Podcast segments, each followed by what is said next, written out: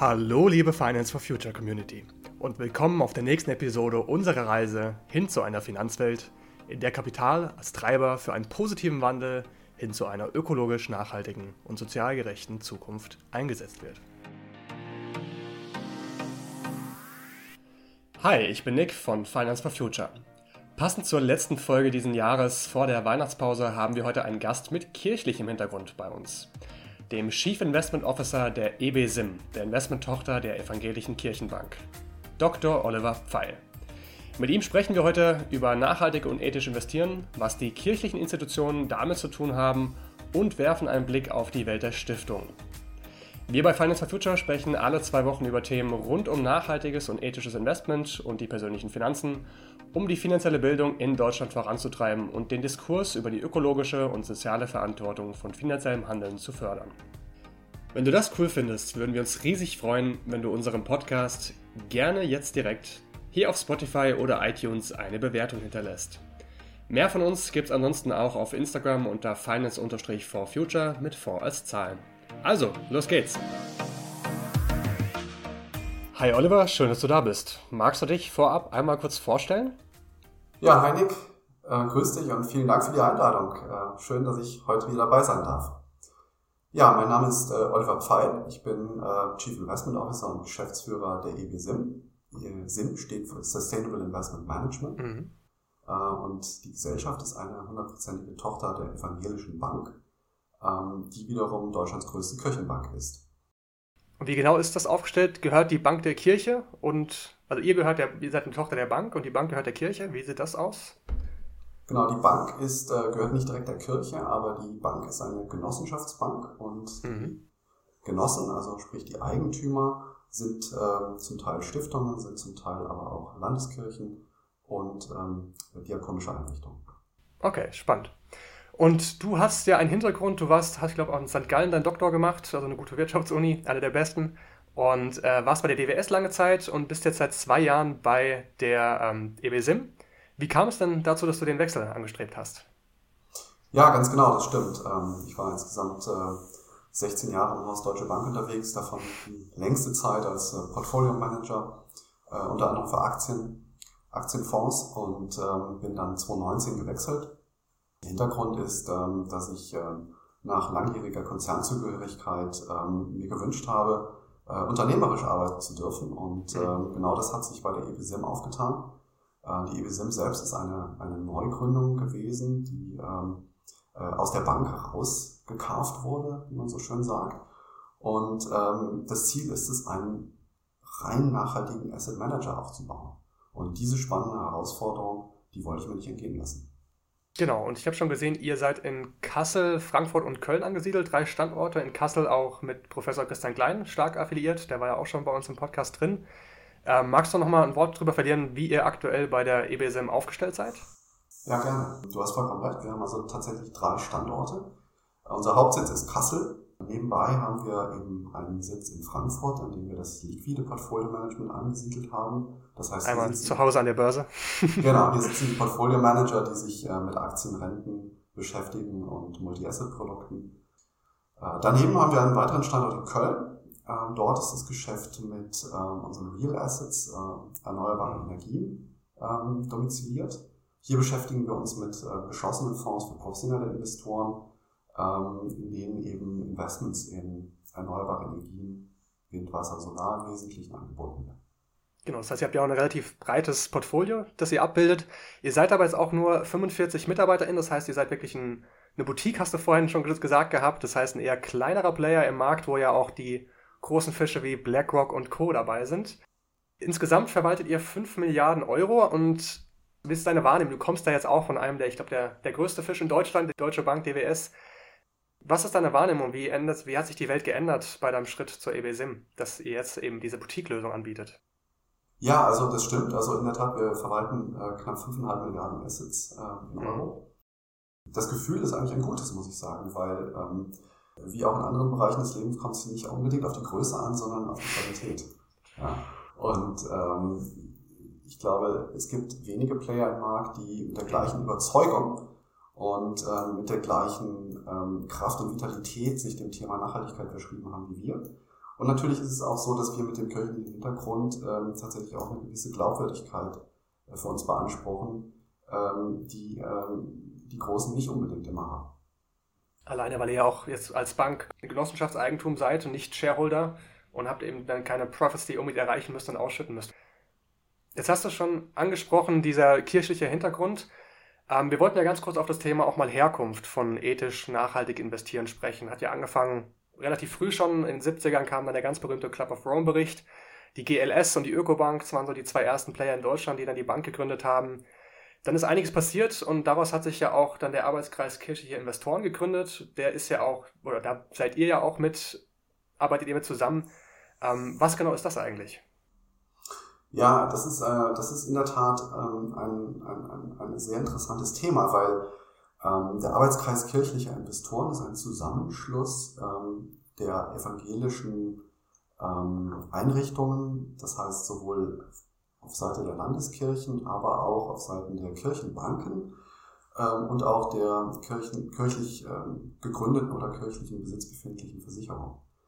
Ähm, insgesamt ähm, sind es knapp 50 äh, Mitglieder in diesem Arbeitskreis ähm, und die machen ungefähr ja, wahrscheinlich äh, über 50 Milliarden äh, Euro an Assets aus. Und äh, das allein ist schon natürlich ein, ein ziemlich signifikantes Gewicht, ähm, was auch äh, übrigens in einem kooperativen Engagement, das heißt in einer Unternehmenskommunikation, äh, zur Geltung gebracht wird. Das Besondere an diesem Arbeitskreis ist es, dass sich äh, hier mit ähm, einem christlichen Grundverständnis eben ähm, Marktplayer zusammengetan haben, um auch einen gemeinsamen Ansatz für nachhaltiges Investieren zu entwickeln.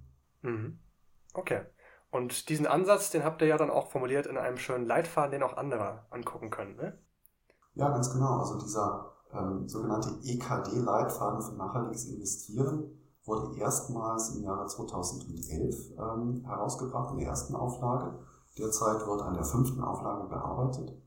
Ähm, wir sind dort auch mit beteiligt. Ähm, und ähm, das Schöne daran ist, dass ähm, 2011 natürlich jetzt zehn Jahre her, damals das Thema nachhaltiges Investieren wirklich noch nicht groß war. Mhm. Außer in gewissen Nischen äh, war das eigentlich noch wenig thematisiert und wenig verbreitet. Das war sicherlich noch nicht so wie heute äh, im Gros der Gesellschaft äh, angekommen. Und daher kann man mit Fug und Recht sagen, dass eigentlich ähm, der Arbeitskreis kirchlicher Investoren ähm, der EKD eigentlich einer der Vorreiter für nachhaltiges Investieren ist und mit Fug und Recht behaupten kann, hier eben auch Pionierarbeit geleistet zu haben. Und auf lange Erfahrung auch zurückzublicken, die sich ja auch in der Qualität der Arbeit heute bemerkbar machen dürfen. Absolut. Du hast gerade noch gesagt, Versicherungen, die sich im Besitz der Kirche befinden. Kann man sich das vorstellen, dass es wirklich eine Versicherung, wo man auch eine Hausratversicherung abschließen kann und äh, die gehört teilweise der Kirche? Kennt man da irgendwelche Namen von Versicherungen oder ist das eine ganz andere, eine ganz andere Welt, in der wir uns da bewegen? Also das sind im Wesentlichen Vorsorgewerke, die mhm. sich zum Teil auch ähm, im Prinzip um die, um die Rentenversicherung okay. der Angestellten Kirche ähm, damit beschäftigen. Okay, gut. Das, äh, das kennt man ja auch in vielen anderen Bereichen. Auch bei den Ärzten gibt es ja auch Versorgungswerke ganz in der Form. Okay. Und ihr als EBSIM mit diesem kirchlichen Hintergrund, ihr wart ja ursprünglich auch eher mal auf diesem institutionellen Bereich unterwegs, ihr habt viel mit Stiftungen gearbeitet, ihr habt jetzt aber auch öffentlich handelbare Fonds und Investmentmöglichkeiten. Ich glaube, insgesamt, wie viel sind es bei euch? Zwölf in dem Bereich, ne? Das hatte ich geschaut gehabt. Ja, aber davon sind nicht alle Publikumsfonds. Okay. Also wir bieten, wir bieten eben auch geschlossene Fonds an, die aber dann natürlich nicht dem breiten Publikum zugänglich sind, sondern nur professionellen Investoren. Genau, wo es dann ab 200.000 Euro, glaube ich, losgeht, Ticketgröße, dann kommt man auch da rein. Und ähm, jetzt, wenn wir mal auf, genau auf diese Gruppe schauen, auf diese Stiftungsgruppe als Teilgruppe der professionellen Anleger, was ist denn da deine Erfahrung? Was sind denn die Besonderheiten in dieser Welt? Haben sie andere Ziele und Herausforderungen als vielleicht auch PrivatanlegerInnen? Können sich PrivatanlegerInnen von denen alles eins zu eins abschauen oder gibt es da Unterschiede? Dem Grunde nach ähm, haben Stiftungen und professionelle Anleger eigentlich ähm, die, gleichen, die gleichen Herausforderungen wie, wie auch Privatanleger. Hintergrund ist hier, dass der Kapitalmarkt natürlich derzeit gewisse Herausforderungen an alle stellt. Mhm. Ähm, einerseits sei genannt die Niedrigzinsphase, die seit geraumer Zeit mittlerweile dafür sorgt, dass äh, Anlagen in festverzinslichen Wertpapieren einen garantierten Wertverlust mit sich bringen.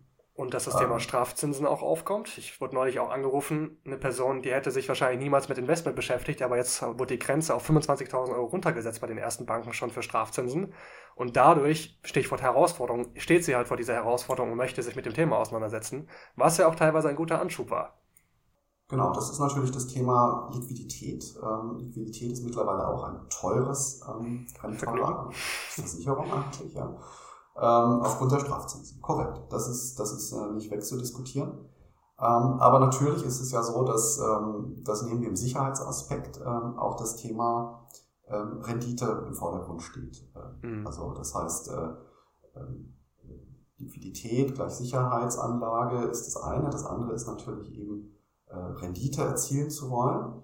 Ähm, und ähm, die Renditemöglichkeiten auf der festverzinslichen Seite sind eben aufgrund der Zinssituation einfach sehr gering geworden. Ähm, und deshalb werden Stiftungen, aber alle professionellen Anleger dazu gedrängt, eben mehr Risiko zu nehmen, um eine auskömmliche Rendite erzielen zu können. Das bedeutet, sie beschäftigen sich eben vermehrt mit alternativen Anlageformen, beispielsweise erneuerbaren Energien, Immobilien oder aber auch ähm, andere Real Assets.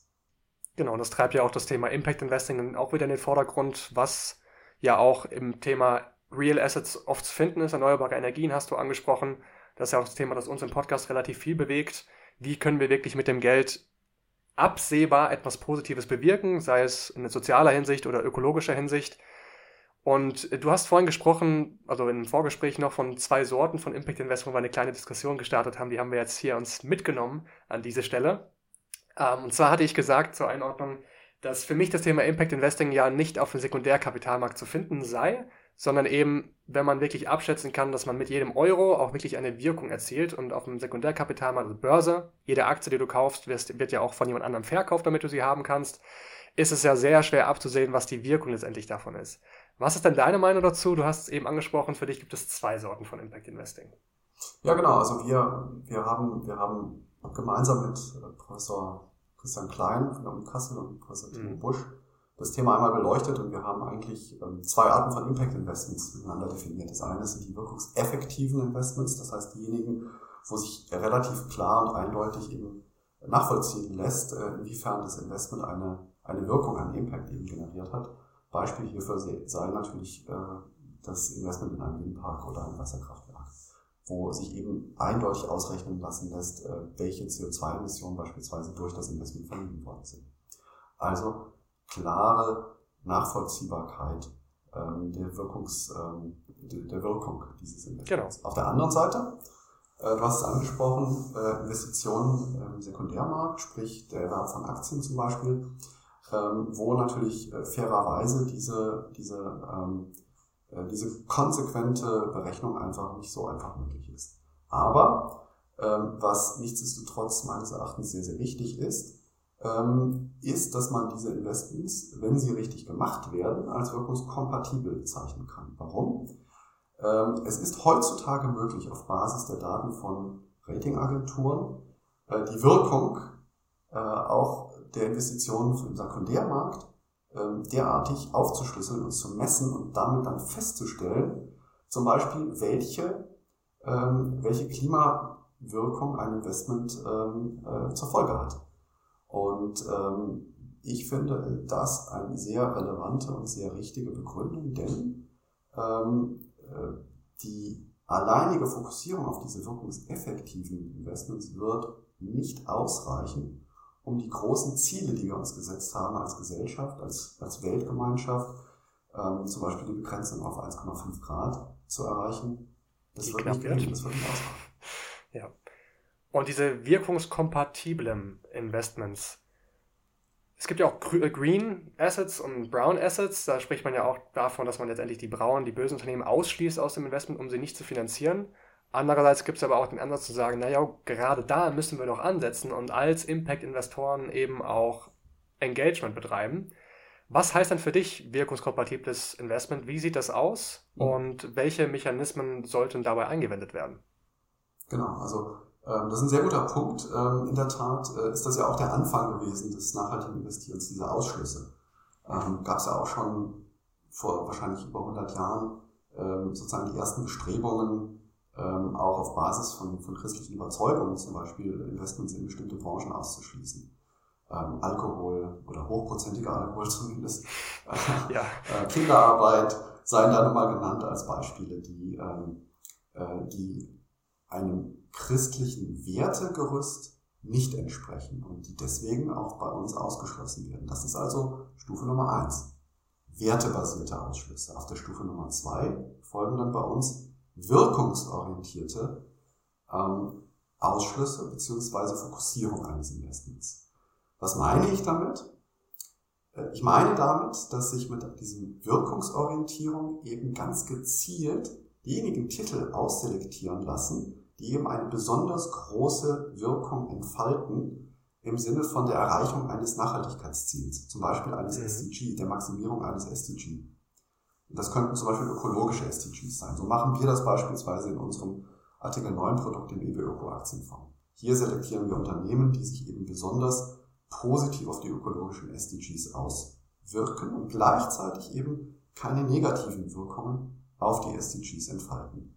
Bedeutet, wir haben im Endprodukt dann letztlich eine, einerseits eine Wertebasis mhm. etabliert durch die Ausschlüsse, andererseits eine ganz gezielte Wirkung entfaltet durch die Fokussierung auf bestimmte Unternehmen. Und damit meine ich eben nicht, wie du es eben gesagt hast, ähm, korrekterweise, damit meine ich nicht ähm, die alleinige, die alleinige Fokussierung auf Ausschlüsse ja, und den Ausschluss ganzer Industrien, sondern eben auch besser machen, belohnen wollen. Mhm. Jetzt hast du genau ein Wort ist bei mir hängen geblieben oder einen Abschnitt deines Satzes, dass man sich Titel raussucht mit einer Wirkung, entsprechend der SDG oder welchem Maßstab auch immer. Da gibt es ja den Begriff, ich sag mal, Company Impact und Investors Impact. Kann man dann wirklich sagen, dass, du hast gesagt, Invest, das ist äh, wirkungskompatibel, das Investment, aber spricht man dann auch vom Impact Investing? Leistet das Investing selbst einen Impact oder investiert man in Unternehmen, die einen Impact leisten wo man auch gar nicht so unterscheiden kann, ob die den Impact vielleicht auch geleistet hätten, hätte man nicht darin investiert. Weißt du, was ich meine? Oder würdest du sagen, es gibt auch einen Investors Impact in dieser Situation? Ja, also ich verstehe, was du fragen willst, aber ich glaube nochmal, ähm, dass das mehr oder weniger jetzt eine akademische Diskussion ist. Ich glaube, wenn wir wirklich was erreichen wollen, ähm, dann müssen wir möglichst viel Kapital aktivieren und das in die richtigen Unternehmen investieren. Und ähm, da, da hilft jeder Euro, da hilft jeder, jeder Cent, um, um, um sozusagen hier alle Kräfte darauf zu fokussieren, wirklich die großen Ziele, die wir uns gesetzt haben, ähm, die Pariser Klimaziele beispielsweise zu erreichen. Ähm, das ist ja nun mal eins der ganz wesentlichen Impact-Ziele, die mittlerweile auch ähm, von vielen Gesellschaften angestrebt werden, auch von vielen Konkurrenten. Und das ist auch gut so. Und ich finde, das sollte auch genauso gemacht werden. Und ich glaube, wir sollten uns gar nicht zu sehr in dieser Diskussion aufhalten. Ist das jetzt ein, ein, ein Company Impact oder ein Investors Impact? Ähm, das, ähm, das, das ist wahrscheinlich richtig, das zu tun, aber ich glaube nicht, dass es, ähm, dass es einen großen Unterschied macht. Man darf sich nicht zu sehr darauf festhalten, weil nachher sind wieder 15 Jahre vorbei und man ist genau da, wo man vorher war. Irgendwo muss man mal anfangen. Genau, und Stichwort auch, egal wie verworren die Wirkmechanismen dann vielleicht sind, der Fakt ist, es sind auf jeden Fall keine, man tut auf jeden Fall nichts Schlimmes damit. Und so, egal wie viele Feedback-Loops da vielleicht noch kommen an Wirkung, der Fakt ist, es geschieht eine Bewegung, es gibt eine gewisse Marktverzerrung und genau damit wird ja letztendlich auch eine Wirkung erzielt. Ja, und Stichwort Wirkung, ihr habt, habe ich gesehen, auf eurem Factsheet für eure Investmentprodukte habt ihr ja was sehr schön dargestellt, was ich in der Form auch noch gar nicht irgendwo gesehen hatte. Und zwar, dass ihr den Carbon Footprint, also den CO2-Fußabdruck eines Investments von, ich glaube, 1000 Euro als Vergleichswert, verglichen zu Alltagsaktivitäten wie, ich glaube, es war ein Steak essen, irgendwie 100 Gramm Steak essen, dargestellt. Oder ein, oder ein Flug, genau. Oder ein Flug. Genau. Mhm. Nee, das fand ich super schön dargestellt, dass man das auch immer ein bisschen greifbarer macht. Wie kamt ihr auf die Idee? Ja, genau. Also es ging genau um das nämlich, die, die, die Sache greifbarer zu machen, weil ich glaube, wenige Menschen verstehen direkt auf Anhieb, was es bedeutet, ein, zwei oder 50 Tonnen CO2 mit einem Investment zu bewirken. Aber wenn man das in Relation setzt zu einer Alltagstätigkeit, ähm, dann ist, glaube ich, das Verständnis ähm, dafür viel, viel größer und auch die Bereitschaft, eben ähm, vielleicht ein solches Investment irgendwie einzugehen. Und die Zahlen, die da sind, die habt ihr gezogen aus den Ratingagenturen, von denen du eben gesprochen hast. Und ist das dann gemeint als die Wirkung, die man mit seinem Investment hat? Ja, also das ist genau, also die, die Emissionen, es gibt natürlich immer noch Emissionen, es, es gibt da keine Null-Emissionen bei einem Investment. Ähm, und ähm, genau, die, die Emissionen werden gemessen von Agenturen und äh, wir nutzen diese Daten eben, äh, sind darauf angewiesen, weil wir eben, es ist aber auch kein, kein, kein Anbieter, der das ja. selbst erheben könnte, bei so einer Vielzahl von, von, äh, von Unternehmen weltweit. Ähm, dementsprechend sind wir auch darauf angewiesen, eben äh, diese Daten. Ja, das Datenthema ist natürlich auch noch ein riesiges. Da gibt es ja auch viele, viele Anbieter, da wird ja auch viel, viel Geld mit verdient mit diesen Daten, die in den verschiedensten Variabilitäten auch aufgezeichnet werden. Ich glaube, einer meiner ersten Konflikte war, dass ich das Thema hatte, in dem einen ESG-Rating war Volkswagen gut und Tesla schlecht, in dem anderen war es genau andersrum. Und da hatte ich auch mal irgendwo die Position gesehen, je mehr Geld da drin steckt, desto mehr Variabilität wird es auch in diesen Ratings immer geben. Wie findet ihr in diesem Dschungel zurecht? Ja, das ist, also das ist eine Vollzeitaufgabe vor allem ja. für unsere Mitarbeiter, weil ähm, das, äh, in der Tat die Datenqualität einfach das A und O auch der Aussagekraft eines guten Reportings ist. Und äh, äh, wir haben extrem viel Arbeit und Zeit reingesteckt in diesen Report und vielen Dank nochmal für dein Lob. Ähm, das wurde uns, äh, by the way, auch vergangene Woche nochmal bei der FNG-Preisverleihung, ähm, bei der Siegelvergabe wurde uns das nochmal bestätigt. Auch da wurden wir vom FNG nochmal besonders commended, also gelobt für unser ESG-Reporting. Und es ist ganz, ganz wichtig, eben transparent zu sein und, ähm, und äh, den Investoren grundsätzlich einfach klar zu zeigen, ähm, was, was, sie mit ihrem, was wir mit ihrem Geld eben. Und genau darum geht es ja, dass man jedem die Möglichkeit gibt, zu entscheiden, mit seinem Investment auch ja, letztendlich eine Wirkung zu haben. Und die kann natürlich gerne, wir beide würden uns freuen, werteorientiert stattfinden, mit einer positiven Gesinnung hinsichtlich ökologischer und sozialer Ziele. Ob es jetzt die SDGs sind oder was auch immer, das spielt dann gar keine Rolle. Ganz zum Abschluss, zwei Fragen an dich persönlich. Erstens, wie investierst du persönlich? Ich investiere privat nicht anders, als ich es auch unseren Kunden empfehle. Mhm. Also das nur mal eingangs vorweg. Aber machst du Kundenberatung noch? Bitte? Du machst doch keine Kundenberatung, oder? Du bist doch jetzt rein äh, auf der Executive-Ebene. Nee, natürlich nicht, aber, aber ähm, natürlich ist es so, dass ich als Chief Investment Officer natürlich auch ähm, auf Konferenzen spreche oder eben in Kundencalls mit dabei bin. Also von daher, ähm, ich bin nicht in der Einzelkundenberatung tätig, aber Nein, stopp, das ist natürlich auch falsch, weil bei institutionellen schon. Also von daher, gut, also zurück zu der Ausgangsfrage, äh, wie investiere ich? Also ich habe einige Grundregeln und die folgen im Wesentlichen auch ähm, ähm, den, den, den Regeln, die man eigentlich ähm, der guten Kapitalanlage unterstellt. Nämlich erstens, ich investiere mal langfristig, bedeutet hauptsächlich in Aktien. Mhm. Ähm, weil ähm, natürlich auch die Zinslage aktuell mich wenig begeistert äh, für Renten. Zweitens, ich investiere regelmäßig. Das bedeutet, äh, ich habe Sparpläne eingerichtet. Ähm, nebenbei nutze ich aber auch attraktive Einstiegsmöglichkeiten für Einzelinvestments. Oder wenn ich genug Kasse habe, natürlich. Sofern das berühmte Spaßdepot. genau. Drittens, äh, ich bin global diversifiziert, also ich schaue nicht nur natürlich auf den Heimatmarkt oder auf die EU, sondern ich investiere global, um dort Chancen zu nutzen. Und viertens, und äh, selbstverständlich will ich auch eine Wirkung entfalten mit meinen Investments. Also mehr als nur eine Rendite erzielen.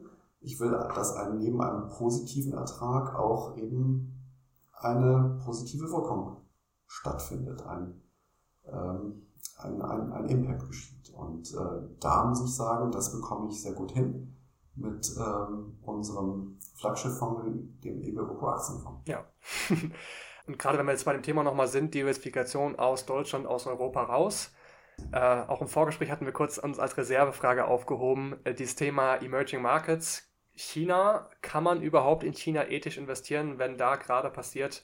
Ich meine, alle, der Alibaba-Gründer ist ja verschwunden. Ich habe neulich gesehen, der Tennisprofi ist mhm. verschwunden aus dem Nichts. Ähm, genau, was würdest du sagen? Kann man in Länder wie China ethisch investieren? Eine super äh, relevante, spannende Frage, die ähm, ich erweitern würde auf, äh, kann ich überhaupt in Länder investieren, die nicht demokratisch geführt sind oder nicht demokratisch mhm. regiert werden. Und äh, die Frage, glaube ich, muss man dann, oder die Antwort dazu muss man zwei teilen. geben. Auf der einen Seite würde ich verneinen, ich kann nicht investieren in Staaten, die ähm, nicht demokratisch legitimiert sind, aber ich kann doch legitimieren zu eine Investition in Unternehmen, die sich in diesen Staaten befinden. Also sprich, ich würde eben also, ähm, nicht ähm, ein, ein, Investment in eine, in eine Staatsanleihe eines Staates, ähm, der nicht demokratisch ist, würde ich für sehr schwierig halten. Auf der anderen Seite, wenn es darum geht, ein Unternehmen, ähm, eine Aktie eines Unternehmens zu kaufen oder Anleihe eines Unternehmens zu kaufen aus einem solchen Land, dann ist das aus, meines, äh, aus, aus, aus, meinem, aus meinem Verständnis von Nachhaltigkeit möglich.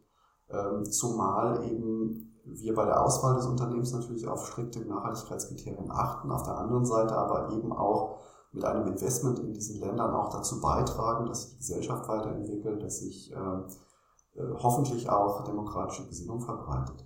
Und vor diesem Hintergrund würde ich sagen, es muss einfach eine zweiteilige Betrachtung geben bei einer solchen Frage. Und wenn man mal drüber nachdenkt, dann sind wir ja auch bei keinem anderen Thema wie zum Beispiel Ausschlusskriterien, dass man die braunen Unternehmen nicht mehr investiert.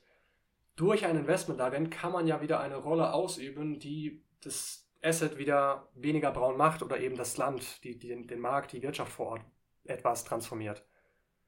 Okay, aber da nehme ich meistens wahr, dass die Leute ganz fleißig sind mit Ausschlusskriterien und Unternehmen rausschmeißen, äh, braune Unternehmen, weil jeder Angst hat, mit Nestlé im Portfolio erwischt zu werden. Aber in den Emerging Markets sind sie alle fleißig in der Regel noch investiert. Das ist interessant, aber eigentlich das gleiche, die gleiche Problematik. Eigentlich ja. Gut, Oliver, dann vielen lieben Dank für deinen Einblick. Wir sind am Ende der Fragen. Ganz am Abschluss noch die Frage, du hast gerade eben schon einen kleinen Leitfaden gegeben mit deinen vier Schritten. Du hast es so schön äh, systematisch aufgelistet, wie du persönlich investierst. Was wäre denn aber für dich ein Tipp, den du jetzt jemandem mitgeben würdest, der sich mit dem Thema nachhaltig investieren beschäftigt? Was wäre vielleicht so die eine Sache, auf die er achten müsste oder die zwei, drei? Naja, also wir hatten das natürlich auch schon während unseres Gesprächs. Ich glaube, ähm, das Thema Nachhaltigkeit ist mittlerweile in aller Munde. Ähm, zu Recht natürlich. Ähm, und nachhaltiges Investieren wird einem heutzutage eigentlich einfach gemacht. Aber bei der Vielzahl der Anbieter und der Produkte, die mittlerweile am Markt sind, geht es im Wesentlichen darum, dasjenige Produkt zu identifizieren, ähm, das für einen persönlich die stärkste Glaubwürdigkeit hat und äh, damit dann letztlich auch die stärkste Wirkung entfaltet. Und mein Rat wäre es einfach, sich sehr gut anzuschauen, ähm, was kann der Anbieter, was verspricht der Anbieter, was macht der Anbieter aber tatsächlich auch im Markt, wie gibt er sich ähm, und sich dann eben intensiv auch damit auseinanderzusetzen muss man sich anschauen, ob auf den Jahresschlussversammlungen die großen Steaks serviert werden oder ob dann sich doch anders verhalten wird. Super. Oliver, danke dir für das Interview, danke, dass du die Zeit genommen hast. Gerne, Spaß gemacht. Und euch bei der EBSIM viel Erfolg weiterhin bei eurer fundierten Arbeit. Danke. Alles Gute für dich. Mach's gut. Tschüss. Dankeschön.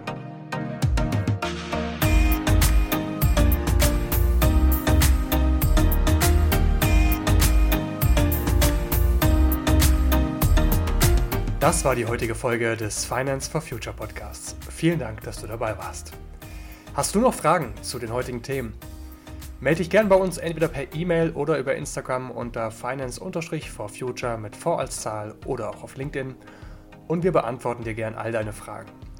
Unsere E-Mail und die Links zu unseren Social Media findest du in den Show Notes dieser Podcast-Folge. Wir freuen uns natürlich auch über deinen Support, wenn du uns dort folgst. Wir bringen jede Woche Content rund ums Thema finanzielle Bildung und nachhaltiges und wirkungsorientiertes Investieren, was übrigens auch das Zentrum unserer Beratungsarbeit ist. Wenn du dich also in deinen persönlichen Finanzen besser und nachhaltiger aufstellen willst, komm gerne auf uns zu.